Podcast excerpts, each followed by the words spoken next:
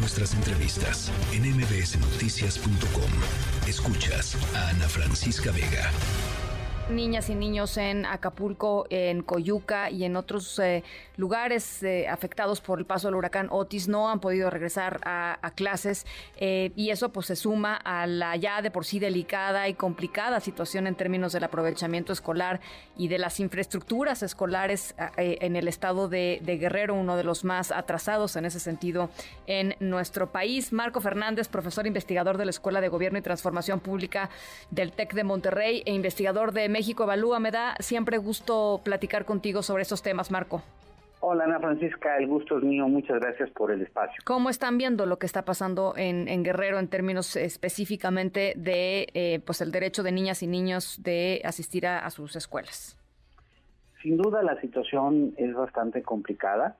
Vamos eh, ya a poco más de tres semanas de que eh, por el huracán se tuvieron que suspender clases y aunque originalmente en una segunda eh, en una segunda extensión a la suspensión de clases la autoridad educativa de, Guerrero había dicho bueno se les van a suspender hasta el 17 es decir hasta este viernes eh, lo cierto es que no se ve en el horizonte todavía la posibilidad de que la mayor parte de las escuelas de afectadas en la zona puedan reabrir Ayer, por ejemplo, hubo una reunión que reporta la prensa eh, eh, pues de las autoridades educativas federales, la del Estado, con incluso organismos internacionales como la UNESCO, la UNICEF, eh, entre otros.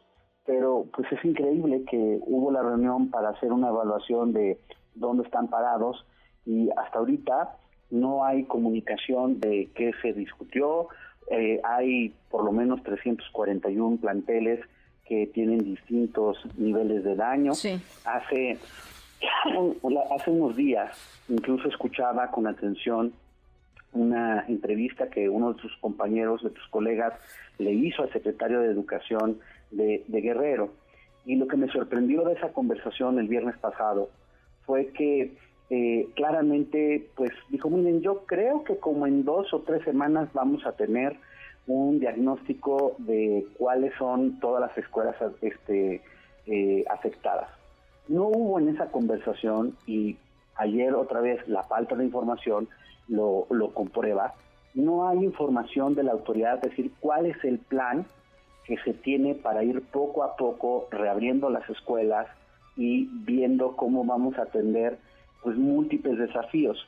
De entrada, pues por un lado, muchos de los docentes están obviamente todavía atendiendo su emergencia personal de lo que perdieron o de tratar de, ver cómo eh, eh, volver a estar bien con sus familias y demás.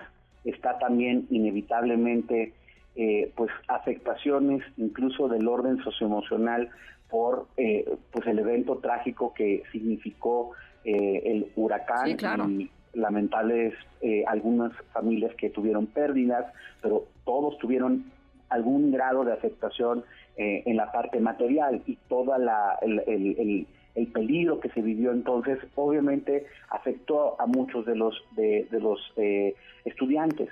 ¿Qué vamos a hacer para poder atender eso? Tampoco lo dice la autoridad. Ya sabíamos antes de la, del huracán, los datos nos daban cuenta que la situación educativa en Guerrero lamentablemente no era eh, adecuada. Son de los estados que no han podido recuperar la matrícula que se les cayó derivado de la pandemia. Son eh, eh, de los estados que, con las últimas evaluaciones que se habían hecho, por ejemplo, entre jóvenes de la media superior, pues la gran mayoría tenía deficiencias en brutales y en la parte matemática. Incluso sabemos por la última encuesta del INEGI, la encuesta nacional de ocupación y empleo, que cuando hacemos un, un acercamiento a la situación de los jóvenes eh, y si están estudiando o trabajando, eh, la gran mayoría que llega a trabajar están en el sector informal y hay una minoría que está estudiando y que, otra vez, tenía ya deficiencias en su formación. En ese contexto llegó el huracán y lamentablemente la autoridad federal solo nos ha dicho, mire, vamos a aumentar el dinero para las becas y ahí hay 457 millones a través del programa de la escuela nuestra para tratar de, de reparar las escuelas. Lo cierto es, Ana Francisca, uno, que las becas no te han resuelto el problema de abandono escolar y pues no veo cómo lo van a hacer en esta ocasión si no lo han hecho hasta ahorita en el sexenio. Sí, claro. Dos, la escuela es nuestra, la propia Auditoría Superior de la Federación ya lleva tres auditorías, tres, y en las tres se encuentra graves problemas de la operación del programa. Lo último, para quien nos está escuchando, dijo, miren, los 13 mil millones de pesos que este, se han destinado al programa de la escuela es nuestra, le fuimos a preguntar a la SEP, oigan, de los comités eh, de papás en las escuelas beneficiarias que recibieron el dinero, denos cuenta de en qué se gastaron, qué se hicieron de reparaciones, de, de, mejoras en, las escuelas. sí, en qué se gastó. se lavó las manos diciendo que pues como ella no no había recibido la información de los comités de papás no la tenía entonces cuando nos dicen no es que vamos a dar dinero a las escuelas nuestras de un programa que tiene serias deficiencias que además y aquí es relevante por lo que ocurrió no tiene un acompañamiento de los institutos de infraestructura educativa de los estados para garantizar que las reparaciones se hagan de manera técnicamente sólida, no solo con la buena intención, sino que garanticen la seguridad, pues el cóctel todavía se vuelve más preocupante con toda franqueza. Bueno, eh, fíjate, yo estoy viendo aquí un par de cifras que, justamente apoyan esto que nos dices. Eh, el 30%, el 30% de los chicos y chicas de 15 a 17 años no van a la escuela en Guerrero. O sea, no, no estoy, eh, no, hay, no hay el desagregado por municipio en este, en esta tabla que estoy, que estoy observando, pero no dudo que en, en, Acapulco la, la, la, cifra sea pues parecida a ese 30% por un lado. Y por el otro lado, la cantidad, por ejemplo, de escuelas, Marco, que no tienen hoy, antes de Otis, que no tenían eh, acceso a agua potable. O sea, son eh, 81 municipios del estado eh, y en, la mitad, me parece que es un poquito más, en, en 27 municipios del estado, este, no hay eh, menos de la mitad de, los planteles escolares no tienen agua potable, o sea, ni siquiera, ni siquiera las cosas más básicas, este, Marco. Es que para quien nos está escuchando, cuando platicamos de cifras que de por sí son preocupantes, es difícil transmitir con, con claridad la tragedia que significa estas condiciones para las niñas, niños y jóvenes que difícilmente en esas circunstancias pueden aprender. Y que aquí se empiezan a sumar pues muchas de las dolencias del pasado y del presente porque pues, eh, el estado de Guerrero como varias entidades sus eh, finanzas son bastante precarias no es como que tengan dinero porque para decir, miren, yo voy a reparar las escuelas, no lo habían hecho antes del huracán.